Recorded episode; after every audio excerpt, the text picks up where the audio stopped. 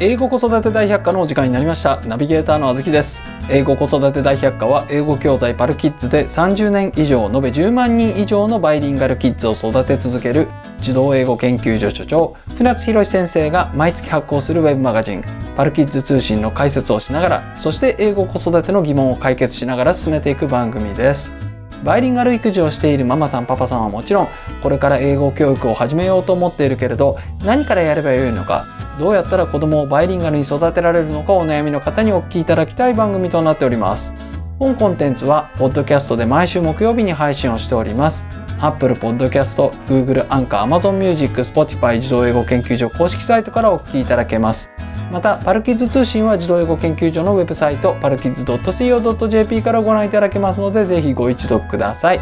ご意見ご感想はメールアドレス podcast podcast.co.jp までお寄せくださいということで先生どうぞよろしくお願いいたします。はい、お願いします。はい、えいえー先生、うん、最近話題の、うんえーチャット GPT ってご存知ですかうん、うん、なんね、なんかそういうのあるみたいだ ね。はいはい、あの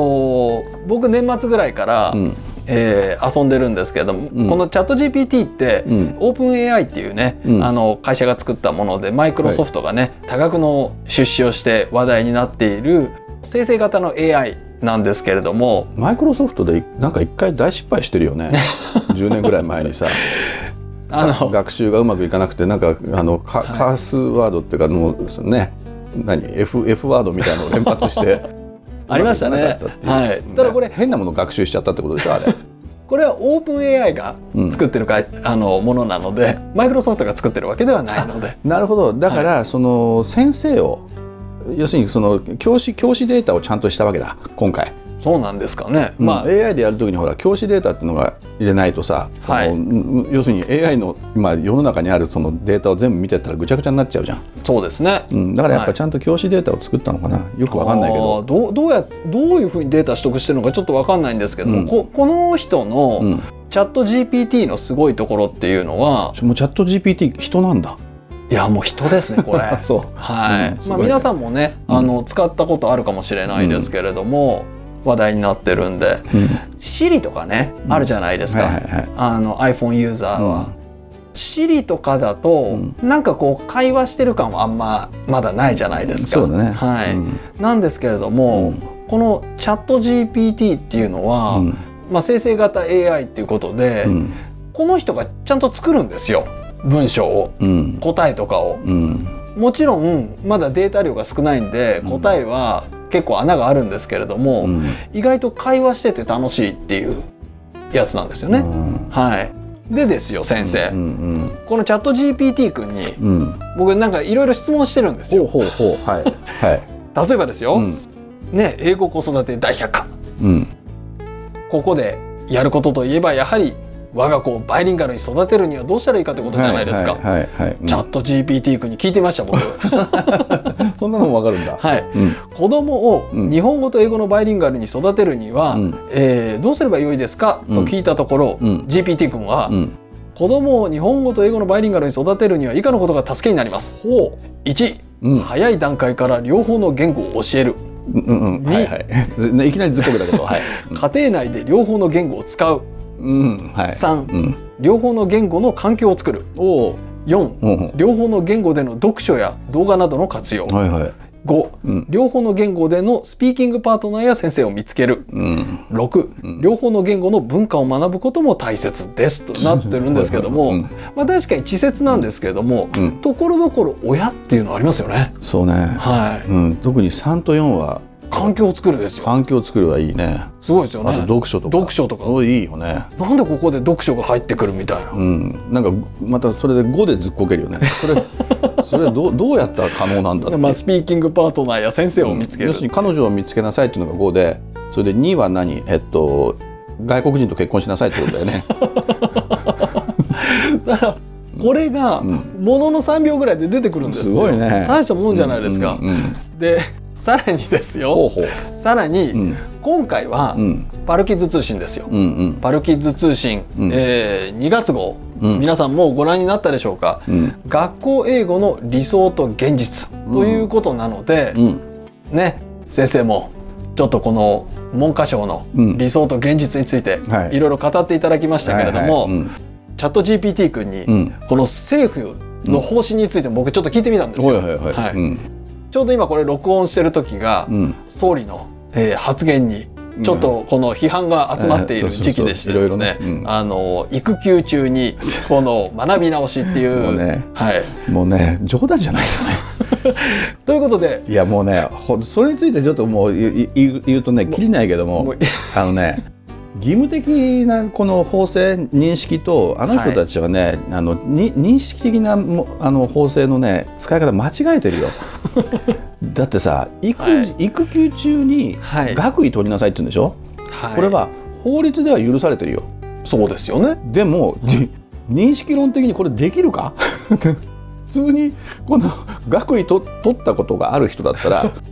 わかるはずだよねあ育児と両立無理だそうですね。まあ、うんあのなので僕聞いてみましたよ。ああそうかなるほどこうチやャっッてト GPT 君うにん、チャット GPT はなんて言うのかねはい、はい、育休中に学位の取得は可能ですかと聞いてみました。はいはいうんそうすると、うんはい、育休中に学位の取得は可能です。育休中は専攻する分野によって異なりますが、学位取得のために必要な研究や単位取得などを行うことができます。またオンライン教育などを利用することで在宅で学位取得を行うこともできます。いいじゃんだからこれデオンティック的にあの義務的な認識論からすると、はいまあ、義務的な見方からすると法制の見方からすると正しいよねだからすることは可能であると可能です、ね、やってもいいいですよと、はいいう名ってやつだよね。はい。しかしあしかし、はい。うん学位取得とうん育児の両立は困難であることでもありますの であらかじめ自分のスケジュールやリソースなどを確認してから行動することが 大切です。なるほど。認識認識的なこの法制からいくと、あの AI でもわかるわけだよね。そうですねそれはもう無理であるちょと。っと厳しいぞとっていうのが、えっとこの国の、えー総理大臣は分かってなかったってことか。いつかうん AI がうん総理をするようになるんでしょうか、いやだってそうな AI の方が今まともなこと言ったよね、まともなこと言いましたね、うん、はい AI の方が分かってそうじゃん、い、そうやですね AI は分かってないよ理解し てないよ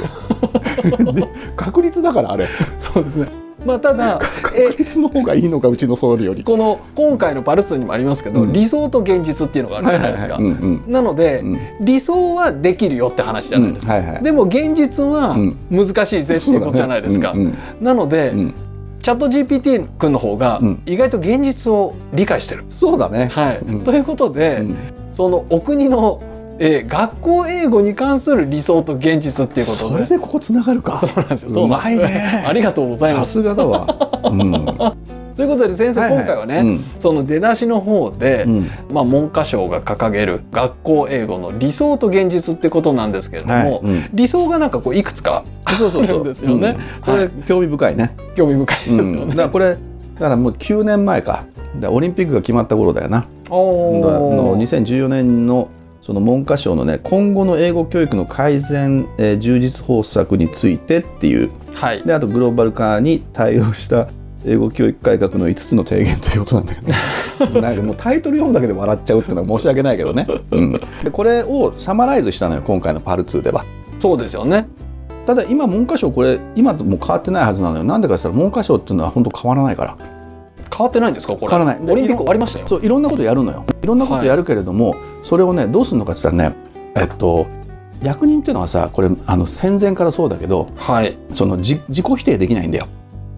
おお、はい。間違ってましたごめんなさいって言えないのよ、はい。だから大変ですえっと、日本軍もさこうどんどんこのねあの放送するじゃん国民向けにさはい。でそうするとこの「転身」っていう言葉をよく使っ たよね。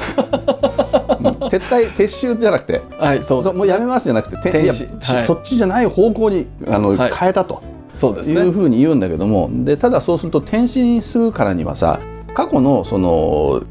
まあ、決定した内容っていうものをひ持ってかなくちゃいけないんだよ、はい。うん、それを含まれた上で転身だからね、はい否定はできないわけよ。はい。っていうのがここのなんだろうなこのちょちょっとしたペーパーによく表れてたね。ああ、まあそもそもうんちょっとこれ言い忘れたんですけれども、うんうんなんで今回このトピックを取り上げていただいたのかっていうと、うんこれ僕のリクエストで、うんちょっと前のニュースで、うんまあ、中学校のから英語のそのあーそうそう二極化っていうのはうんあっあ,、たねうんあるけれどもうんっていうのはあったんですけれども、うん今はうん小学校からうん英語が二極化してるっていう、うんこれどういうことなんだろうってことでちょっと先生にねそそうのあたりを書いていただいたんですけれども、で俺もはいググってみたらさ、小学校英語二極化っつったらさうちの記事が上がってくんだよ なトップページにうん、だから小学校で英語力が二極化してるっていう認識は多分ないんだよ、多分ないっていうのはまだね世の中でそああそれほど行われてなくてはいまああの英語が二極化してるっていうことすらまず認知されてないんじゃないのかな、うん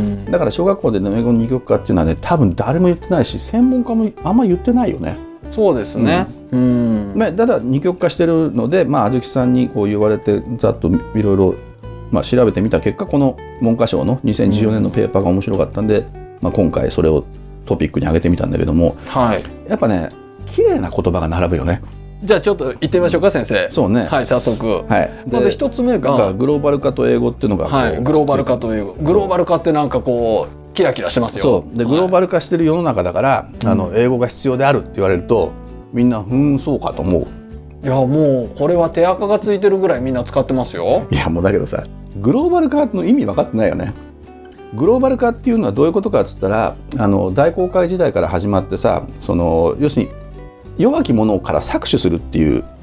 そうなのグローバライゼーションじゃ んそ。れ帝国主義じゃないですか。帝国主義だよ帝国主義もグローバライゼーションだからねはあつまりあの要するに資本だから日本の開国もそうだったじゃん要するに資本が求めてくるわけよマーケットをはい。でそれで弱いところから取ろうとするわけよだから日本はその何開ば幕末の開国のどさくさにさ日本から金が相当流れてったよね、そうですね。イギリスのさだからはそういうのはグローバリゼーションで要するに豊富な資源を求めて、うんでそれを安く買い叩くっていうい。はい。で不平等条約で大変だったでしょ日本ってそれ大変でしたよ正すのに30年ぐらいかかったんだから、そうですよ。うん、で要するに弱い者いじめがグローバル化なんだよはい。でななんかグローバル化とさグローバル化してる世の中っていうのはすごいなんかこう国境がなくなってって素晴らしい世の中になるっていう感じだけど実はグローバル化っていうのはまあ仕方ないんだよこれ、はい。もうまあビジネスが今この世の中の主流なんでね仕方ないんだけどもそれはななるべく止めようとするのが保護主義っていうのが現れてくるよね、はいアメリカトランプなんかそれだったじゃんああだから一回揺り戻しがありましたよね。うん、そうだだけどアメリカはいまだにそうだよ、結局あの保護主義っていうのが出てくるわけよなんでかっつったら弱いところ弱いというか安い労働力に取られてしまって自分たちの労働力をさ、でそうするとじゃあ鎖国しようって日本もそうじゃんか、はい。うんまあそういう傾向の人たちいるよね少なからず、いますね。はい。だからグローバル化がじゃあいいのかっつったら仕方ないのよ仕方ないんだけどもグローバル化をキラキラしたものとしてそれに英語をくっつけるっていうのは俺はもうすごい反対でねうんグローバル化であればそのますますその自分が一人で戦って生きていける要するに企業に頼れなくなってくるわけよなんでかって言ったら企業の中でもせんあの競争が激しくなってくるからはい。でもうその終身雇用とかさあとは何あの年功序列賃金とかなくなってくるわけだよあグローバル化でだってグローバライズされてる企業じゃそんなことできないもん例えはばいアメリカで何終身雇用なんか日本企業が行ってできないでしょ、できないですねで。そうするとそのアメリカの文化なり海外の文化終身雇用なんかない要するにあのジョブ型のあの人材募集してそれで雇っていくっていうそのそのグローバル化が進んでいくからそうすると日本人はこれから何が求められるかって言ったら個人がしっかりと自分自身で稼ぐ能力うんなのよ。英語と全く関係 ないよ。うん、分けて考えましょうってことですかそう現わけ実よだからは。グローバル化っていうのは新自由主義なんで要するにアメリカナイズなんだよ。はい。うん、だからもう要するに何トリクルダウンなんかありえないんだよ。うん要するに止めるものと貧しいものが二極化していくっていうところでそこでグローバリゼーションで求められるのは止めるものの方に自分のせがれを息子娘を入れよう入れようよってことでしょうん。もしくは自分が頑張ってそこに行こうよってことだからそうですそう,、だねから。そうするとそこになんか英語を無理やりくっつけるのはちょっと違うかなそうでこの面白かったのはグローバルグローバリゼーションと英語を結びつけてんだけどもそこにさらにこうやっておまけのようにくっついてるのがさ、おまけじゃないんだよこれがこの煙に巻いてんだけどオリンピックが始まるんだよ、まあ、この年言ほっうてんだけどほうほうほうオリンピックがあるから英語を身につけようぜっつうわけよああその機運はすごい高かったですよね。あ東京都もやってたよね、うんあみの TGG だっけありましたし、あ卵とかけご飯 卵かけご飯じゃない。そう TKG があとみんなねう、んあのなんか通訳の資格を取りに行ったりだとかしてませんでしたっけ？もうさ、いもうね全く俺はからすると意味が分かんないんだけども、うん好きな人がやればいいじゃんそうですね。外国人と話すのが好きでもう外国人を大いにこうよっていう人が、ね、やるんだったらなんでしかもさ英語なんだろうねって思っちゃうんだよねなんでイスラムじゃなくてなんで中国語じゃなくてうーんななんかみんな外国っていうとアメリカしか外国じゃないのみたいな まあ一番ねそは話されてるんですか、うん英語が。うまあつうかみんな片言で喋れると思ってるよね、うんはいだけどそれでさじゃあオリンピックで外国語を話す人がどのぐらいいるのどうなんでしょうでそのためにオリンピックに間に合わせるためにえ英語教育小学校を急いで始めたんだよこれオリンピックに間に合わせるために 東京都なんかそうだよオリンピックのためにっつってオリンピックがきっかけじゃないんですねオリンピックのためにそうおオリンピックをゴールとしてそうゴールとしてそこで英語ができる人たちを育てよえもう50年ぐらいなんか論争やってますけど、う、うん、もう50年じゃ聞かないよね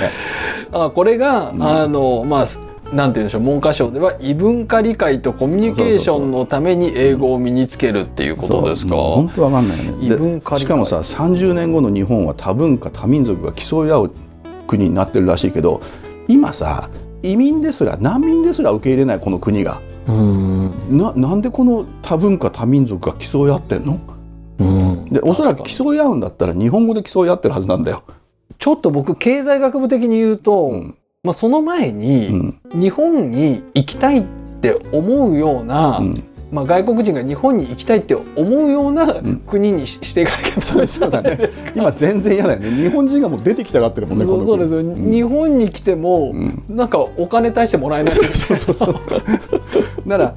な外国からさ遊びに来るのにはすごいいい国にないっいちゃでったすんだよよね、ね。うんはい、観光地としてはいいでしょうけどそうだから競い合うってことは多分ないと思うね、ううん、でそれで英語が必要っていうのも分かんないよね多分日本に来るとしたら東南アジアの人たちが多いと思うんだけどもアジアそうですねでその人たちとなんで英語で喋るのってことだよねその人たちが日本語喋りゃいいじゃん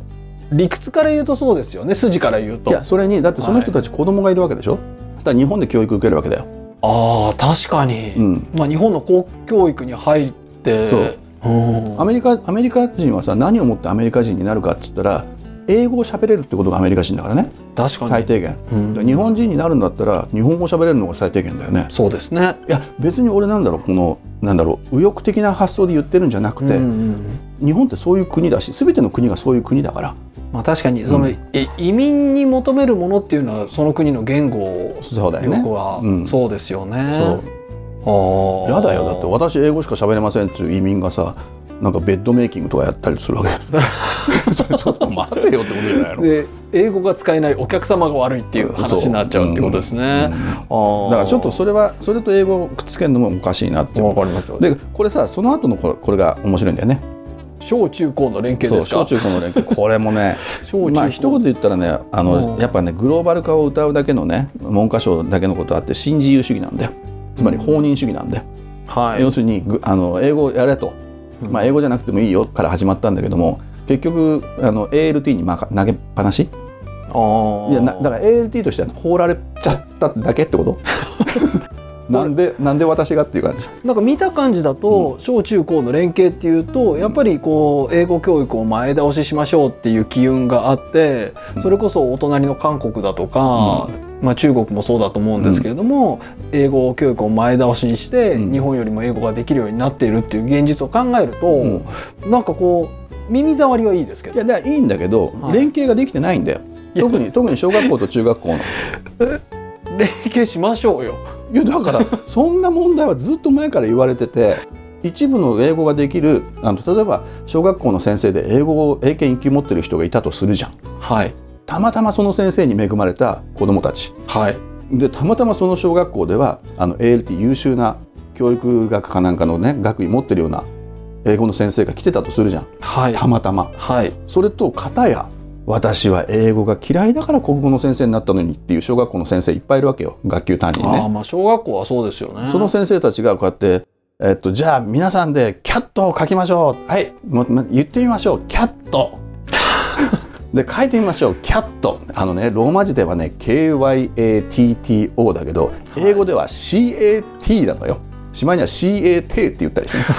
だからこれそのあくまでも多分公立の学校の話だと思うんですけれども、もう私立とか完全無視してますよねこれ。いやいやすだからそれもうかもう私立はしょうがないいいんだよでもそれでも私立といえどもやっぱ文科省のねこの傘下にあるわけだからあまあ最終的にはそのそうも文科省のカリキュラムの受験を受けるわけですからね。そうそううんだから結は局何が起きてるのかっていうと、あの話が戻すとさ二極化してるわけよここでも。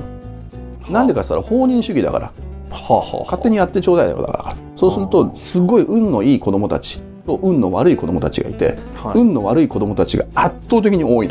の。あでそれが今の日本の英語のそのなんていうのかなこの英語力の二極化につながってるわけだ。あ、うん一部のできることできない子たちって分かれてんだよね。はい。でそれがなんでかって言ったらこの次に続けるんだけども積極的にコミュニケーションを図る姿勢を文科省はこの子どもたちに求めてるんだけども結局これで何をやらやらせるのかって言ったらさこれって文法訳読批判派がいるんだけども、はいえーまあ、言っちゃあれだけどもあのソフィア・ユニバーシティっていうところ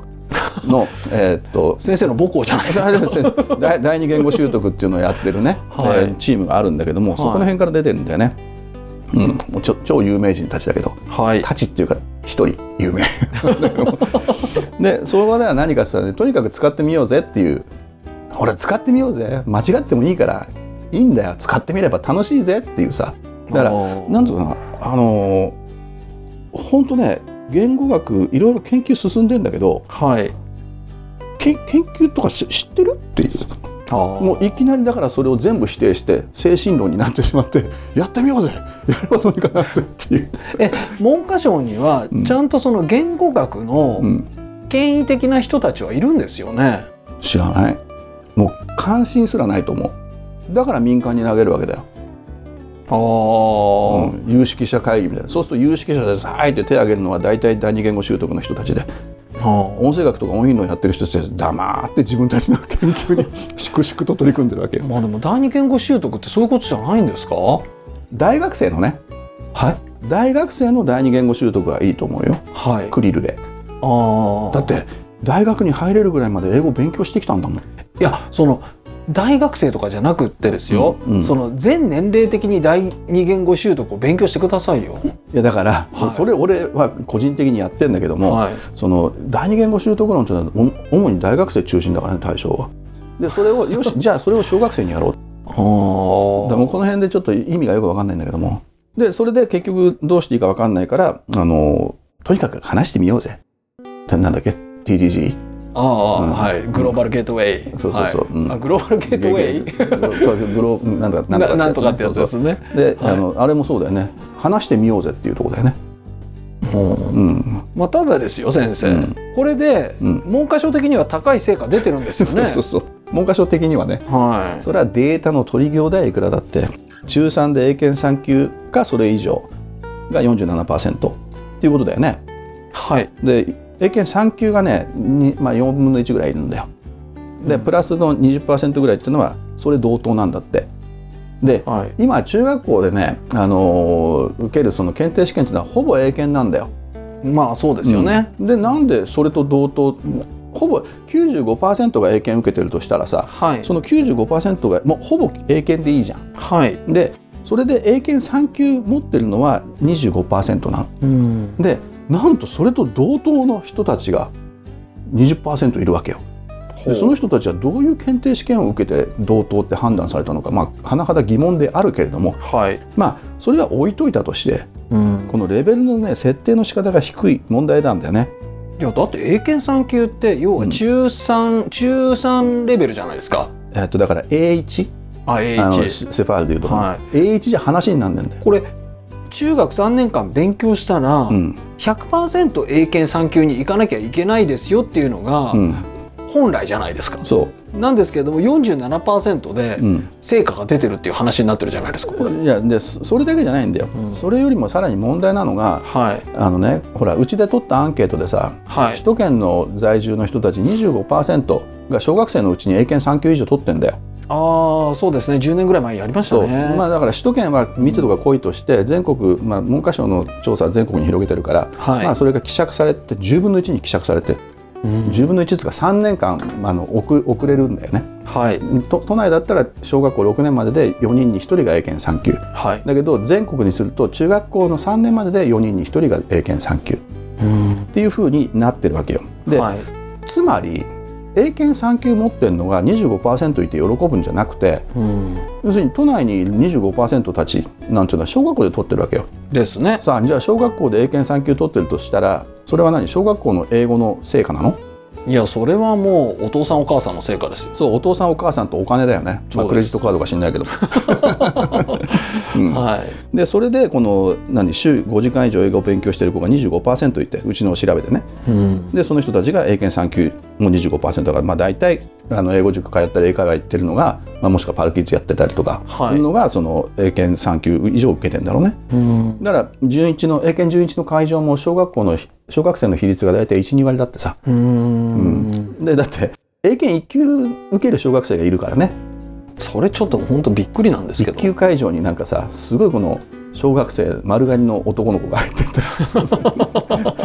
そうすごいよだからそういうふうになってるのよじゃああーそれは何その文科省が頑張って小学校英語を始めてよし、えっと放任主義で ALT でもいいし学学級主任でもいいから頑張ってやりなさいよって言った結果そうなってるのかいや間違いなく違いますよね。だよね。んそうでも結局その、まあまあ、ついでに言っとくと英語が好きな小学生のあの人数って減ってんだよねこれあずきさんがほら送ってくれたこそれうにつでいすてそう話でしてくれっつってす。はい。そうだから10年前が4分の3だったんだけども現在3分の2って落ち込んでんだよね、うん要するに小学校の段階で英語が嫌いになってるまあもしくは好きでないうん、これちょっと由々しき問題ですよ。、そううんでもだよでも文科省からするとそんなこと関係なくて中3でなんとだってはえ3級か要するに半分は目標クリアしてるんだからこれで正しいんだだからしかもね小学校で英語始めてそれが56年で教科化されてます、まあ、学級担任がやるか日本語でやるか英語でやるかなんて知らんと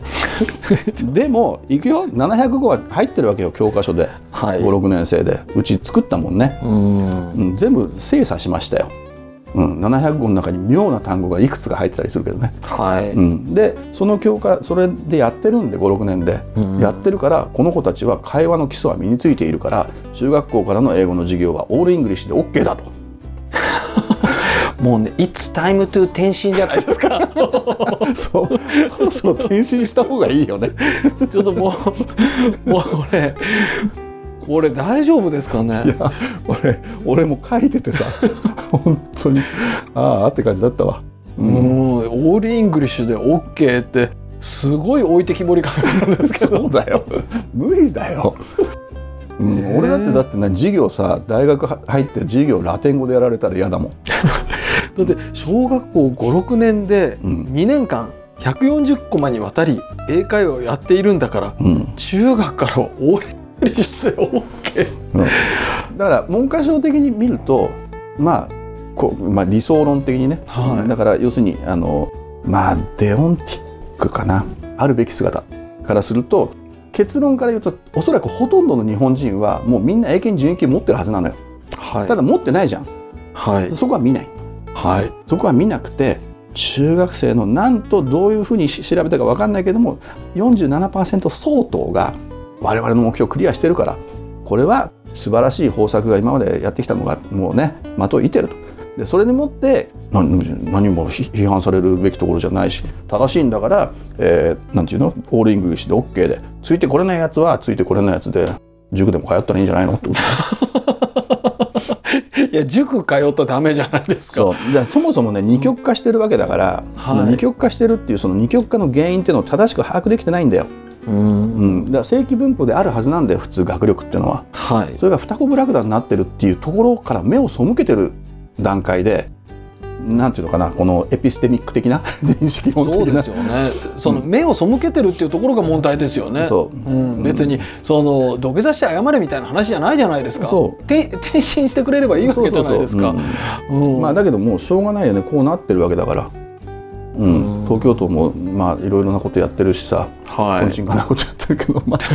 まあその辺はまた次の機会かな。そうですね、うんうんじゃあ今回は、うんその学校英語の理想と現実のところを、うんまあ、先生に一つ一つ解説していただいたんですけれども、うんこれで終わったらちょっと面白くないんで、はい今回の副題の英語学習のゴールを見極めようっていうところなので、うんうん次はねそのゴールに向けて目標設定だとか、そのあたりを先生にはい、しっかりと話していただければと思いますので、そうねはいはいどうぞよろしくお願いします。はい、よろしく。英語子育て大百科はポッドキャストで毎週木曜日に配信をしております Apple Podcast、Google、Anchor、Amazon Music、Spotify 自動英語研究所公式サイトからお聞きいただけますぜひサブスク登録をして毎回お聞きいただけますと幸いですまたパルキッズ通信は自動英語研究所のウェブサイトパルキッズ .co.jp からご覧いただけますのでぜひご一読ください船津先生の著書「子どもの英語超効率勉強法」換気出版から出版されておりますこちらも英語子育ての参考になりますのでぜひご一読くださいご意見ご感想はメールアドレス podcastpodcast.co.jp までお寄せください